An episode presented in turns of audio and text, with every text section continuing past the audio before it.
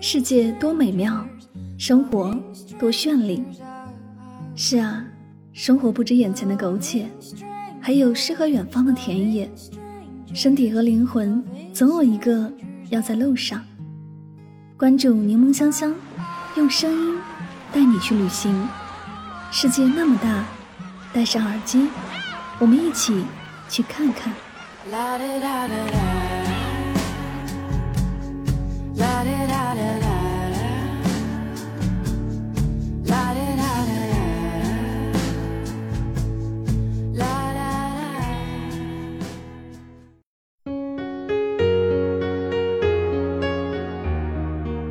世界那么大，我想去看看。欢迎收听《带上耳朵去旅行》，我是主播柠檬香香。今天的节目，让我们一起走进荷兰的声音世界吧。提到荷兰，很多人首先想到的大概是成衣军团、郁金香、梵高、红灯区、风车等等。其实这些都是荷兰旅游的特色。其实，在荷兰待的久一点儿，就会觉得荷兰更像一个大农村。荷兰更多的是大片大片的农田、牛羊、蓝天、小河。除了那些阿姆斯特丹、海牙、鹿特丹等城市，基本都能看到田园景象。有人说，旅行就该在对的时间去对的地方。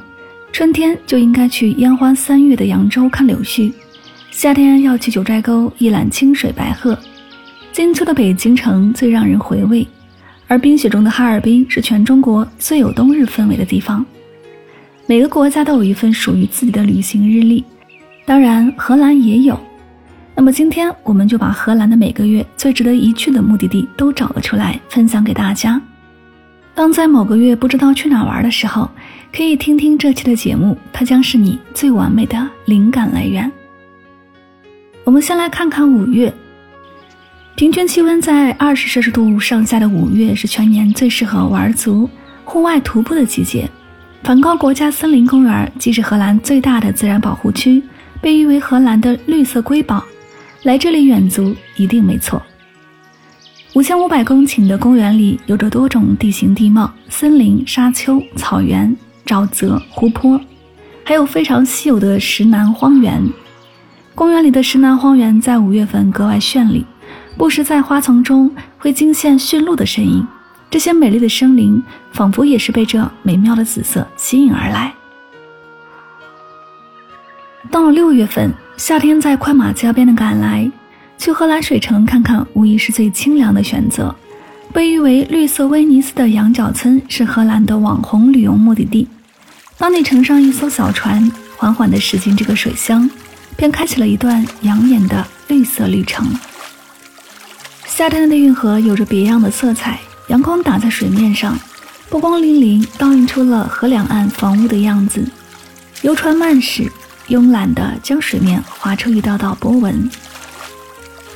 那么到了七月份，荷兰开始变得炎热，是时候换上短衣短裤，踩上人字拖到海滩沐浴阳光。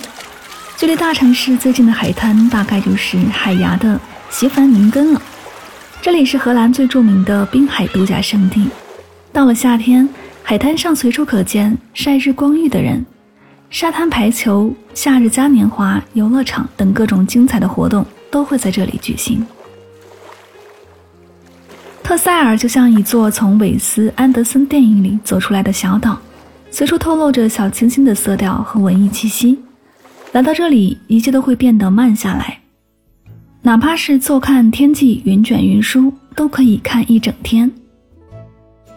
八月份，临靠北海的荷兰北部有着不少传统的小渔村，其中佛伦丹最受欢迎，就连林青霞都曾被它朴素的原始美吸引而来。盛夏时光，走进色彩斑斓、原汁原味的荷兰渔村，不仅可以穿上传统服饰体验渔民生活，还可以吃到最正宗的排鱼。恩克赫伊森渔村同样是荷兰北部的一座渔村，只不过它更多了一份历史气息。时至今日，你仍然可以在这里看到传统的手工作坊、酿酒桶、铁匠铺、烟熏鳗鱼坊等非常老牌的商店。九月天气转凉，金色的秋天一定要搭配醇厚的历史老城才更有味道。建于中世纪的戴尔夫特在秋天尤其特别，石拱桥与宁静的田园相互交错，世界广场在夜幕时分被灯光照亮，更显古老厚重。马斯特里赫特有着复杂的历史，既有旧石器时代的一个遗迹，也有凯尔特人和罗马人留下的文明。秋天一到，整座城市便陷入了一场金色梦乡。因为两场音乐狂欢，十月对于阿姆斯特丹来说是欢腾畅快的一个月。首先亮相的是令全世界电音粉们血脉喷张的 ADE 音乐节。ADE 汇集了世界级的顶尖 DJ 和荷兰最牛的电音 DJ，带领着粉丝们燃爆全场。电音节宏大的现场带给你的不止只有震撼，还有炙热的激情。紧随 ADE 之后举办的 AMF 同样汇聚了荷兰时下最潮的年轻人和人气 DJ，带来更多原创小众但同样激情澎湃的音乐。十一月寒冬悄然而至，不过爱因霍温灯光节的魅力足以让你踏出家门。Glow 灯光节上，能工巧匠们用最新的投影灯光技术，把建筑涂鸦成了多姿多彩的模样，创造出了充满艺术感的视觉奇观。十二月进入最后一个月，意味着万众期待的圣诞节也快要降临了。要说这全荷兰最有圣诞气氛的地方，小镇豪达绝对当之无愧。市政厅前高大的圣诞树也会被点亮。整座小镇被笼罩在一层温暖的烛光里，人们手持蜡烛，一起唱起圣诞颂歌。这不就是理想中圣诞该有的样子吗？而在众多圣诞集市中，法肯堡的洞穴集市脱颖而出，当属荷兰最特别的圣诞集市。圣诞来临之际，洞穴在灯光和精巧的装潢下，变成了一个有意思的集市。在荷兰原始的地下洞穴里逛吃买买买。这种反差萌的体验啊，谁不想拥有呢？小孩提防是荷兰最著名的风车村之一，大多数人的套路都是选择在晴朗的夏天来此打卡，而一月的寒冬，小孩提防则进入了淡季。在这个荷兰最寒冷的时节，如果这时幸运的下起了雪，风车村将呈现出与夏日不一样的美艳。在白雪的覆盖下，万物归为寂静。这里没有城市那般喧嚣，而是多了一份只属于郊外乡野的一个平静和安宁。这一壮观的景象，也许只有在下雪几率最大的一月才可以看到。每年的二月一定是荷兰南部最热闹的月份，声势浩大的嘉年华将这里变身为 party 的天堂。其中，布雷达和登波市的一个嘉年华，你必须去体验一番。各种大型的彩车游行、选美比赛等有趣又有脑洞的活动。参加狂欢不穿上奇装异服都不好意思出游，因为大家一个比一个奇葩，怎么花哨怎么来。会玩的荷兰南部群众简直把寒气十足的北半球二月活成了热情洋溢的南半球二月。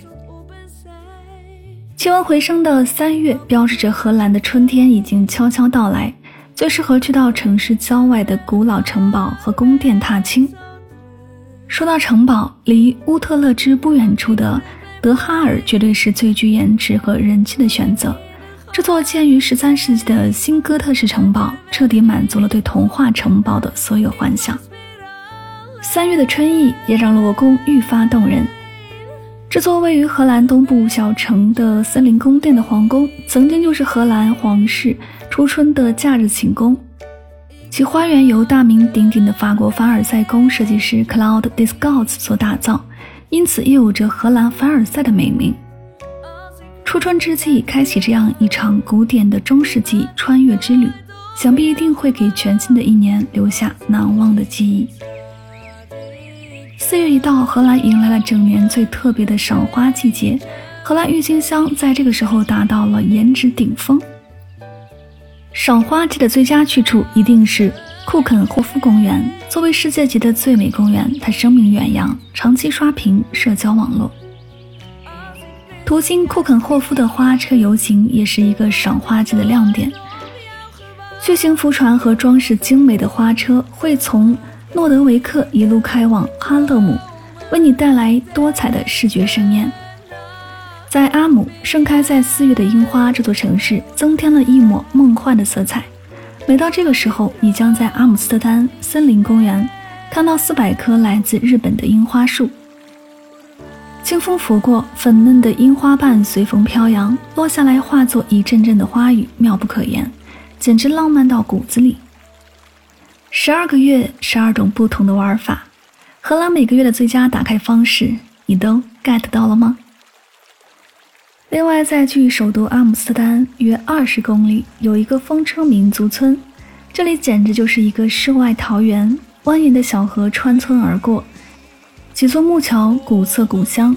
村边有一个浩瀚的赞河湖，湖水湛蓝，河畔盖满了形状各异、色彩纷呈的别墅，再加上岸边高高的耸立、轻轻转动的大风车，一静一动，构成了一幅和谐美妙的图画。其实，桑达姆风车民族村是荷兰的露天博物馆，是来荷兰旅游的必不可少的景点。风车是因为荷兰地理特点应运而生的。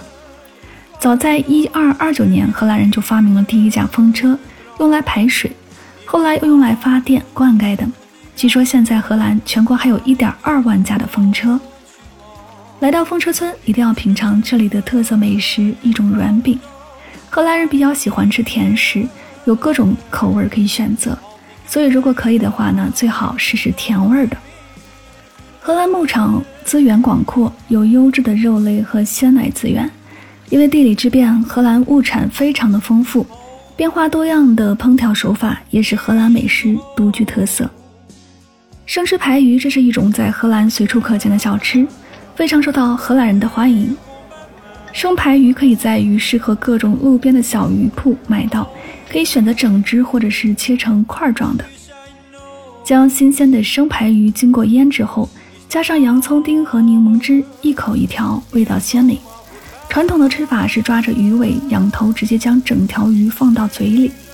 初次尝试建议先买切成块状的分着吃。荷兰人很喜欢油炸类的一些食品，说到油炸食品，就不得不提到炸肉丸了。炸肉丸的内部是滋味浓厚的菜炖肉，外面是香香脆脆的外壳，两种独特的搭配营造出不同的口感。正确的炸肉丸的吃法是用牙签插着肉丸，然后蘸上芥末或其他酱料，趁热吃。从风车村向北大概两个小时的路程，就可以抵达荷兰田园小村羊角村。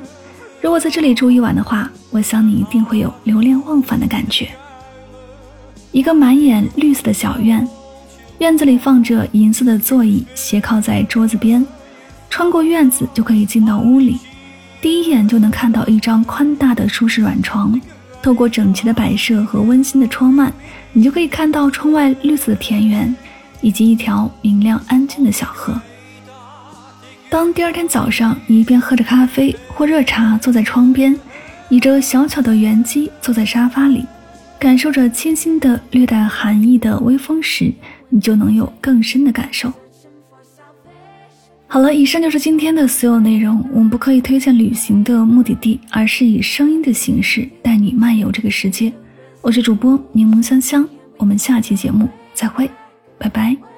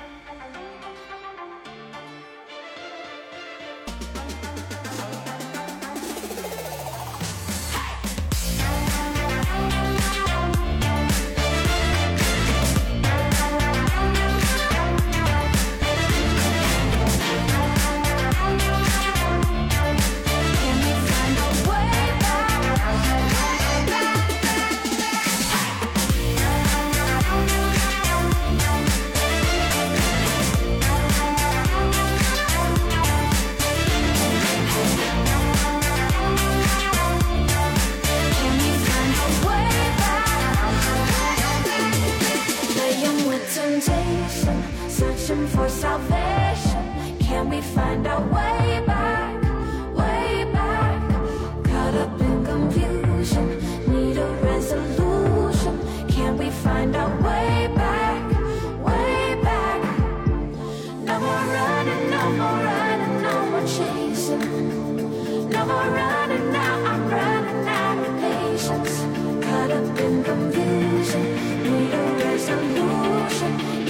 find know where.